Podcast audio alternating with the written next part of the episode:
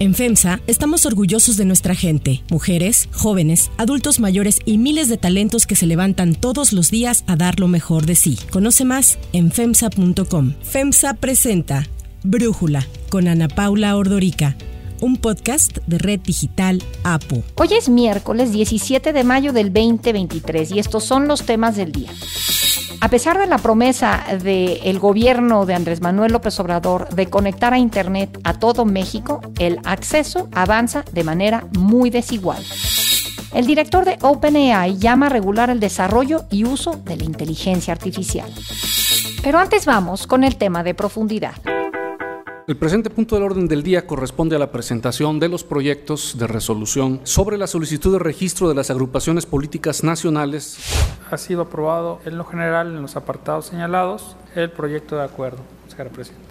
El Consejo General del Instituto Nacional Electoral aprobó por unanimidad otorgar el registro a ocho asociaciones ciudadanas como agrupaciones políticas nacionales, la mayoría de ellas afines a Morena y el presidente Andrés Manuel López Obrador, las cuales buscan ganar adeptos y militantes. Los nuevos registros pertenecen a Humanismo Mexicano, la Alianza Patriótica Nacional, Demócrata Liberal, 5 de Mayo Movimiento Reformador, Con Causa Social, Que Siga la Democracia, Movimiento Arcoíris por México y Frente por la Cuarta Transformación. Humanismo Mexicano es una organización ligada con la luz del mundo, una iglesia liderada por Nazón Joaquín García, detenido por cargos de agresión sexual a menores de edad y cumpliendo una sentencia de 16 años y 8 meses de prisión en Los Ángeles, California. Se relaciona Humanismo Mexicano con la luz del mundo por su líder, Emanuel Reyes Carmona, un diputado de Morena muy cercano al ex líder religioso, a quien incluso llegó a defender en público, asegurando que su vida era ejemplo de constancia, amor, dedicación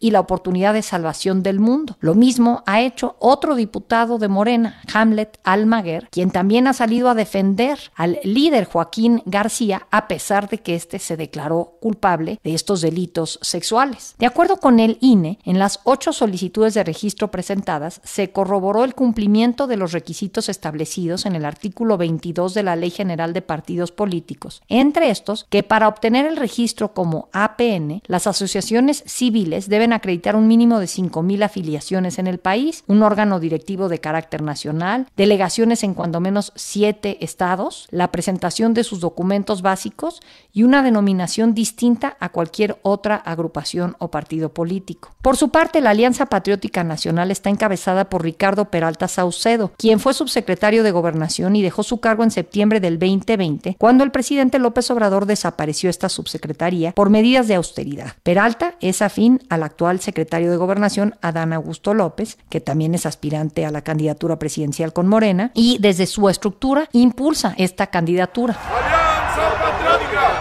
Nacional, el pueblo unido en la lucha social.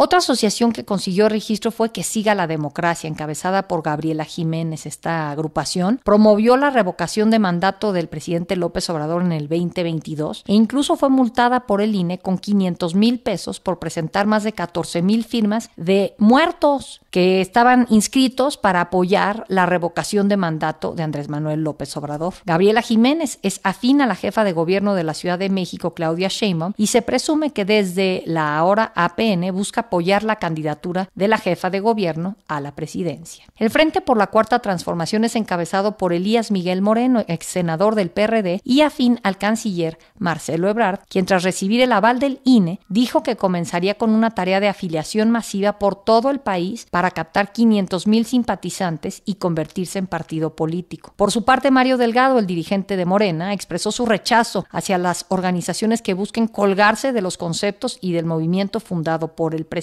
Respetamos la libertad de organización que establece la ley y la posibilidad de que haya agrupaciones políticas, pero no nos gusta ver que se cuelguen de los nombres o de los conceptos de nuestro movimiento. Porque si quieren participar en favor de la cuarta transformación, pues que participen en Morena.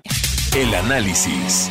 Para profundizar más en el tema, le agradezco a Marco Baños, catedrático de la Universidad Panamericana y la UNAM, ex consejero electoral del INE, platicar con nosotros. Marco, platícanos por qué son importantes las APNs en la vida política de México, en general, no hablando de estas APNs en específico. Gracias, Ana Paula. Primero saludarte con mucho afecto y a todo tu auditorio. Mira, las agrupaciones políticas nacionales están consideradas en la legislación mexicana, por lo menos desde la ley de organizaciones políticas y procesos electorales que se emitió en 1977, con diversos matices regulatorios, pues se han mantenido en nuestra legislación y actualmente es la Ley General de Partidos Políticos quien establece la posibilidad de que todas aquellas organizaciones de ciudadanos que quieran intentar el registro como agrupaciones políticas ciudadanas y como bien lo mencionaste, que reúnan por lo menos cinco mil afiliados a nivel nacional, que tengan su órgano directivo eh, nacional también y que por lo menos tengan delegaciones en siete entidades eh, federativas, lo mismo que tener documentos básicos y que no tengan un nombre o denominación igual o similar a la de otra agrupación política nacional o la de un partido político, pues puedan obtener este registro. El INE generalmente emite una especie como de lineamientos a los que se tienen que sujetar y que establece el procedimiento específico. Así que el INE le dio oportunidad a todas estas organizaciones de ciudadanos para que entre marzo del 2022 y diciembre del propio año de 2022, pues pudieran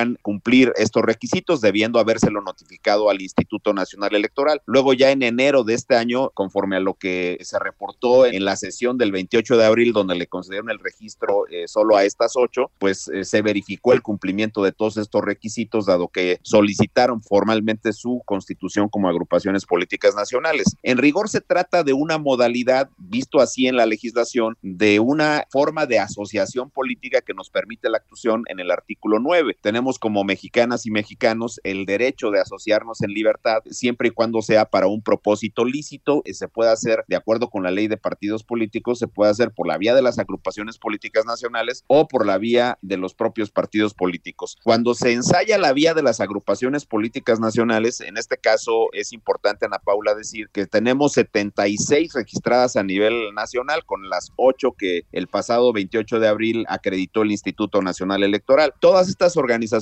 no tienen derecho a financiamiento público, hay que decirlo con claridad. Se canceló desde la legislación de 2007, no tienen derecho a que se les asigne formalmente ningún tipo de financiamiento público, pero en cambio sí tienen una obligación que es la de reportarle anualmente al INE de dónde sacan dinero para sus actividades y en qué lo aplican. Tienen que presentar un informe anual para que le digan al instituto de dónde obtuvieron recursos y cómo se los gastaron, en qué tipo de actividades se los, se los gastaron. Si no presentan ese informe anual y tampoco acreditan alguna actividad a lo largo de todo un año, pues pierden inmediatamente el registro según mandato de la ley. Ahora, no pueden tampoco registrar candidatos de manera directa. Ninguna de estas ocho agrupaciones que obtuvieron el registro, ni ya sumadas las 76 a las que eh, eh, tenemos hoy día como, como registradas por parte del INE, pues ninguna de esas puede registrar un candidato de manera directa. Nada de que vienen las elecciones locales en alguna entidad o las elecciones que vamos a tener a nivel nacional el próximo año en el ámbito federal, pues tampoco van a poder registrar candidatos. ¿Qué es lo que sí pueden hacer? Pueden firmar eh, una cosa que le llama la ley acuerdos de participación con los partidos políticos y esos acuerdos de participación serían los que permitirían que alguna persona que forme parte de estas agrupaciones políticas nacionales sea un candidato. Pero aquí hay una aclaración importante para el auditorio. No es de que esa persona aparezca por la vía de ese convenio de participación con un partido político o con una coalición como candidato, por ejemplo, de que siga la democracia de la agrupación política de Gabriela Jiménez. No, tendría que ser un candidato registrado por el partido político y si gana, ganará con las siglas del partido político correspondiente. Entonces, estas son las modalidades, digamos, que tienen estas agrupaciones. En rigor se supone que tendrían que ser formas de asociación política que nos permite la Constitución y tendrían que contribuir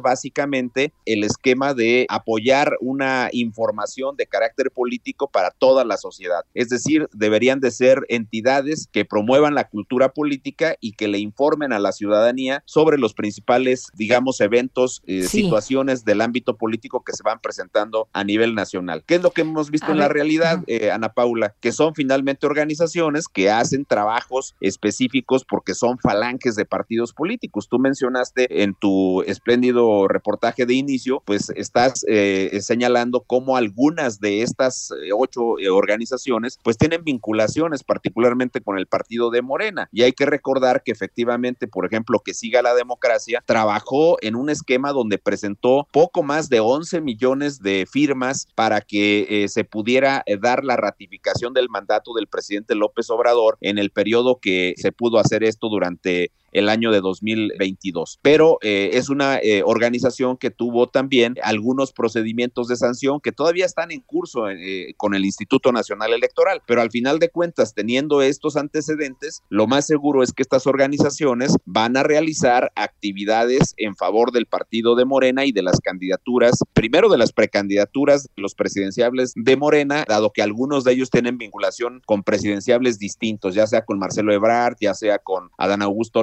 López, o ya sea con Claudia Sheinbaum, pero es un hecho concreto que van a tener posibilidades de realizar ese tipo de, de actividades en favor de los partidos. Y no es más que lamentablemente una forma de desvirtuar el sentido de las organizaciones políticas. Antes estas agrupaciones tenían la posibilidad de ser, eh, incluso la ley decía que eran una especie de organizaciones prepartidarias. Primero formabas una agrupación política nacional y luego de ahí podías obtener la posibilidad del registro de un partido político. Y debo decirte que por lo menos entre ese año en que se reguló por primera vez a las agrupaciones políticas en el año de 1977 y hasta el año de 2005, pues por lo menos 12 de esas agrupaciones lograron alcanzar el registro como partidos políticos. No sabemos qué vaya a pasar con estas ocho, si alguna de ellas más adelante pueda cumplir con todo el tránsito para constituir un partido político y logre el registro en términos de lo que dice la legislación. Lo que yo creo que va a suceder es que muchas de estas sí van a estar en los trabajos de apoyo a las candidaturas de los partidos políticos según, digamos, las filiaciones y según las eh, conveniencias políticas que tengan respecto de los partidos políticos con registro. A ver, Marco, a mí lo que me preocupa de todo esto es que actualmente los partidos políticos en México tienen muy baja aceptación entre los ciudadanos. Hay mucha gente que no se identifica ni con Morena,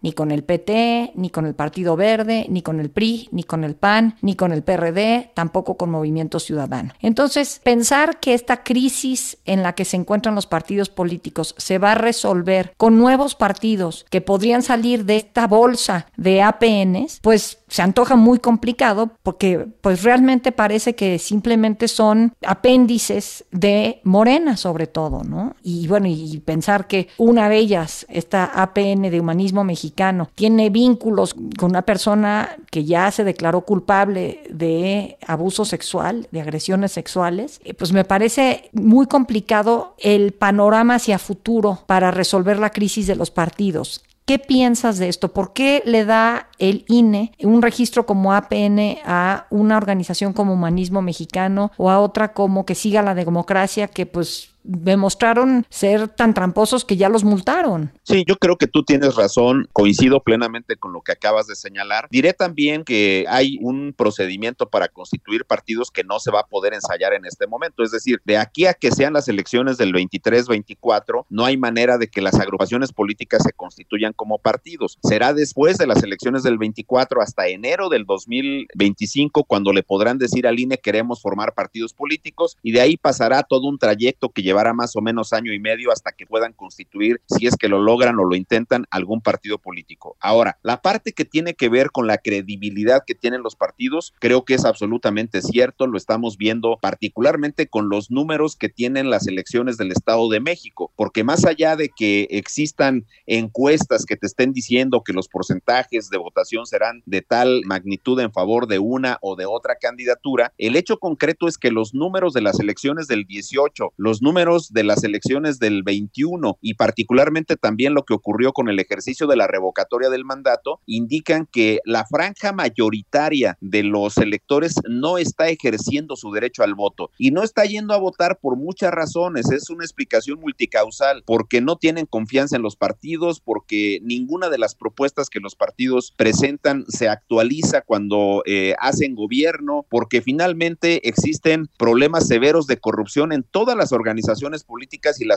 y la ciudadanía pues tiene un desencanto específico con este tipo de cuestiones. Y efectivamente, estas nuevas agrupaciones políticas que en, un futuro podrían constituir un partido político nuevo, pues no tienen tampoco ningún tipo de arraigo ni tienen tampoco una aceptación social. Y creo que un ejemplo reciente de agrupaciones políticas que lograron transitar hacia partidos pero que perdieron de inmediato el registro fue la elección del 2021 donde Fuerza por México, redes sociales progresistas, el propio partido de encuentro social que ya había tenido registro, pues perdieron de inmediato el registro porque no tienen esa capacidad para poder canalizar la demanda y representar a los ciudadanos frente a los gobiernos distintos que se van constituyendo con las propias elecciones. Y creo que sí que es un hecho concreto que en vez de, eh, en mi opinión, de, de apoyar la recuperación de la credibilidad de los partidos políticos, estas organizaciones que ya antes de tener el registro como agrupaciones políticas nacionales han acreditado diversas irregularidades en las gestiones que realizan, concretamente lo que se hizo durante la revocatoria del mandato y todas estas otras cuestiones vinculadas a problemas penales de otros líderes y personajes de estas agrupaciones, pues es un hecho concreto que ya nacen con mucho desprestigio frente a la ciudadanía. Y lamentablemente lo que hacen ellos para conseguir las firmas de apoyo, pues es generar algún esquema de prebendas, de obsequios hacia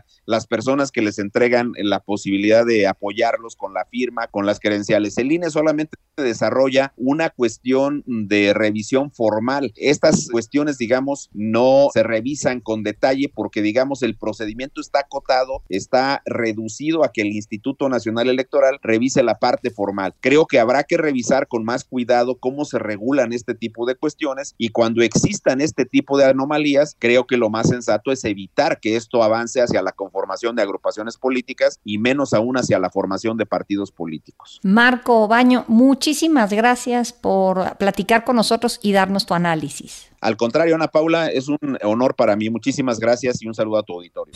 Si te gusta escuchar Brújula, te invitamos a que te suscribas en tu aplicación favorita o que descargues la aplicación Apo Digital. Es totalmente gratis y si te suscribes será más fácil para ti escucharnos. Además, nos puedes dejar un comentario o calificar el podcast para que sigamos creciendo y mejorando para ti.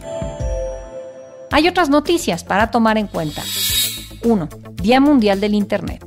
Hoy 17 de mayo se celebra el Día Mundial del Internet y aunque más del 75% de la población utiliza Internet, su acceso avanza de manera desigual. De los cerca de 90 millones de usuarios de Internet, 51.7 son mujeres, 48.3 hombres. De acuerdo con datos del INEGI, 9 de cada 10 hogares de estrato alto tuvieron acceso a Internet, mientras que en el estrato bajo solo 3 de cada 10 hogares contó con la posibilidad de conectarse. Llama la atención que el uso de Internet Internet se concentró en áreas urbanas, desde donde accedieron cerca de 73 millones de mexicanos. En zonas rurales, solo 16 millones. En ese sentido, mucho se ha criticado los esfuerzos del gobierno federal de llevar Internet a todo el país porque simplemente no lo han logrado. Apenas en febrero pasado, Andrés Manuel López Obrador volvió a prometer que en el 2024 finalmente sí habrá Internet sin fines de lucro en todo México el programa de Internet para Todos, que se tenga la información de cómo vamos, porque es un compromiso que hicimos de que al término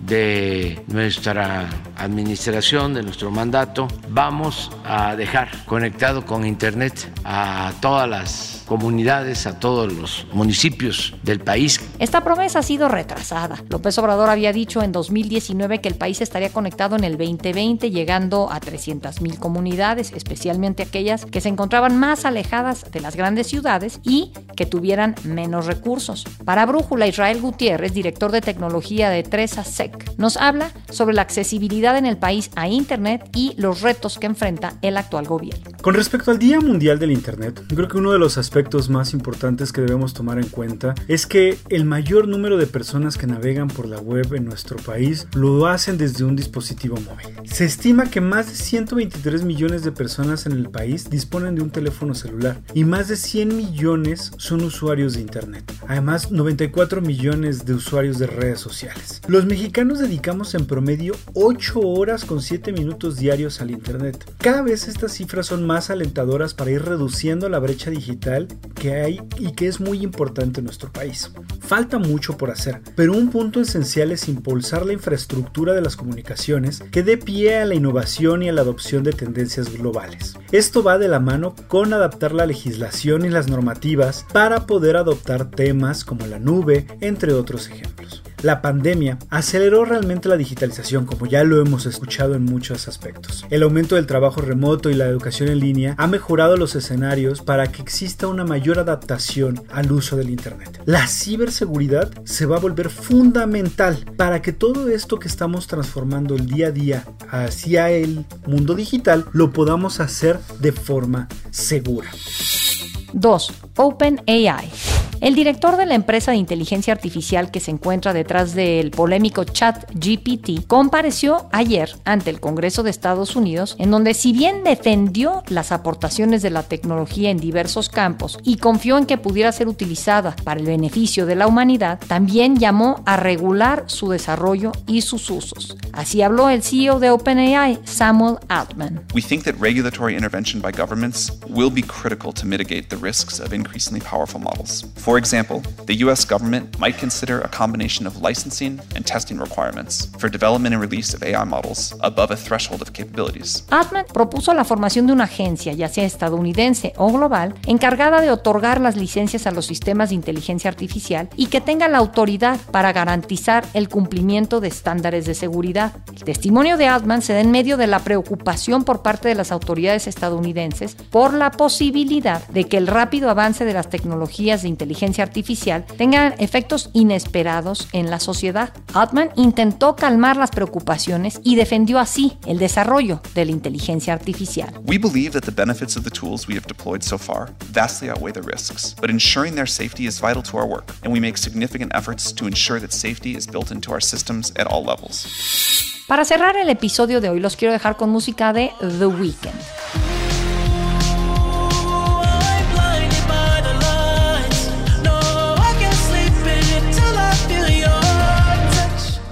El cantante canadiense The Weeknd cambió su ya conocido nombre artístico para utilizar el nombre que le pusieron al momento de su nacimiento. Tras preguntar a sus fans en Twitter si debería hacer el cambio y obtener una respuesta positiva, la estrella del pop ahora aparece en sus redes sociales como Abel Tesfaye. Hace unos días, el canadiense había declarado en una entrevista que tenía la intención de matar a The Weeknd, pues quería deshacerse de esa piel y renacer.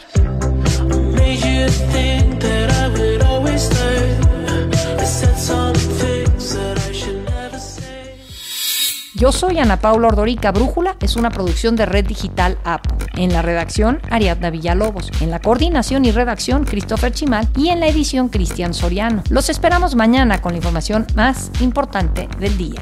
Oxo, Farmacias ISA, Cruz Verde, Oxo Gas, Coca-Cola FEMSA, Invera, Torrey y PTM son algunas de las muchas empresas que crean más de 245 mil empleos tan solo en México y generan valor como parte de FEMSA. FEMSA presentó Brújula con Ana Paula Ordorica, un podcast de Red Digital APO.